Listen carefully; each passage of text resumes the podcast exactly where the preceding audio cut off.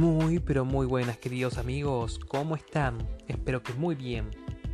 En el día de hoy quiero darles a conocer una información que es sumamente importante en el campo de la comunicación y la oratoria. Cuando yo hablo de, la oratoria, trato de, compararla, de compararla porque es la mejor manera también de, de que las personas lo puedan entender. La oratoria hoy por hoy está en la misma situación que el AA, siglas que van a ser fundamentales en cada una de mis clases. Por supuesto, la primera es la que más importa. ¿En qué contexto? Es una comparación que nos va a ayudar a entender dónde estaba ubicada la oratoria hoy y dónde estuvo la oratoria ubicada ayer. Cuando hablamos de AA, en primera instancia no estamos hablando de alcohólicos anónimos. Por eso por ahí van a entender o van a sentir en mi voz una especie de de risa. Siempre que vamos a, un, a una presentación, alguien tiene que, expresar esa idea. Y la verdad es para reírse y aprovechar también y para romper el hielo con nuestro público. Pero el AA refiere más que nada al aire acondicionado.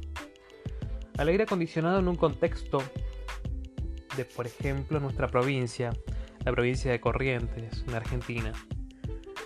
Sin lugar a dudas, antes, el aire acondicionado era considerado un lujo que solamente las familias más adineradas podían darse.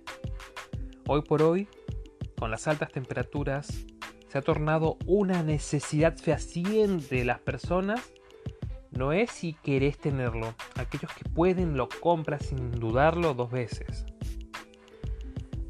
Más allá de que tengan que comprarlo en cómodas 50 cuotas, pero la cuestión es tenerlo. Y pasó algo similar con la oratoria.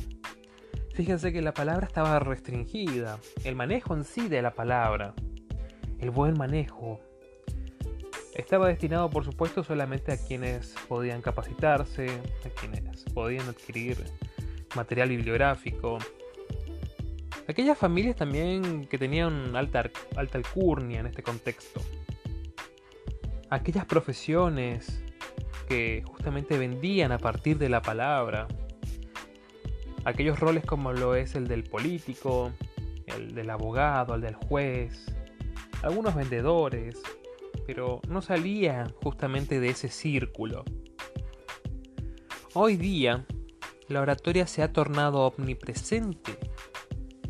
Si alguien quiere o desea el éxito académico, el éxito laboral, el éxito de un proyecto, requiere de oratoria.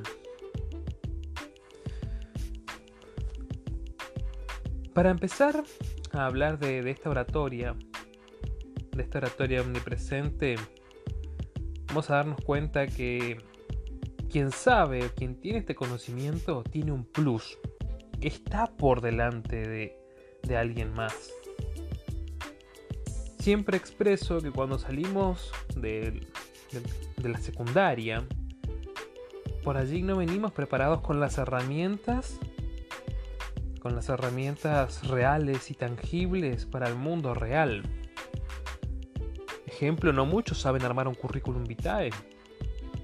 No muchos saben que es una entrevista laboral. Y ahí lo llevo a este campo, la entrevista laboral.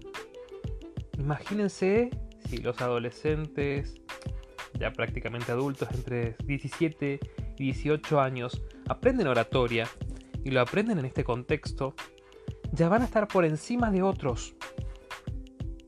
¿Por qué? Porque van a saber el uso de la palabra, el cómo comunicarse, las pausas, la seguridad para emitir su voz pero lamentablemente no ocurre. Y como expresaba, al tener una oratoria omnipresente está en todos lados. Y reitero, quien sabe oratoria está por encima de alguien, porque tiene este plus, este extra, que te permite comunicar mejor, que te permite transmitir tu mensaje, que la gente te entienda. Por eso es fundamental saber oratoria. Ya, ya no es lo que era hoy por hoy no es ese lujo, es una necesidad. Invertí. comprate un curso, comprate un libro, escucha podcast. Hay cientos de oradores que son exquisitos para escucharlos. Te van a dar tanto la teoría como aspectos prácticos. Pero a veces cuando no le dedicas dinero, en este aspecto, perdón, cuando no, no invertís dinero, se trata de dedicarle tiempo. No dudes en invertir ese tiempo en aprender oratoria. Te puedo asegurar que es una gran inversión a futuro. Te puedo asegurar también que vas a ver con creces ese esfuerzo que hiciste.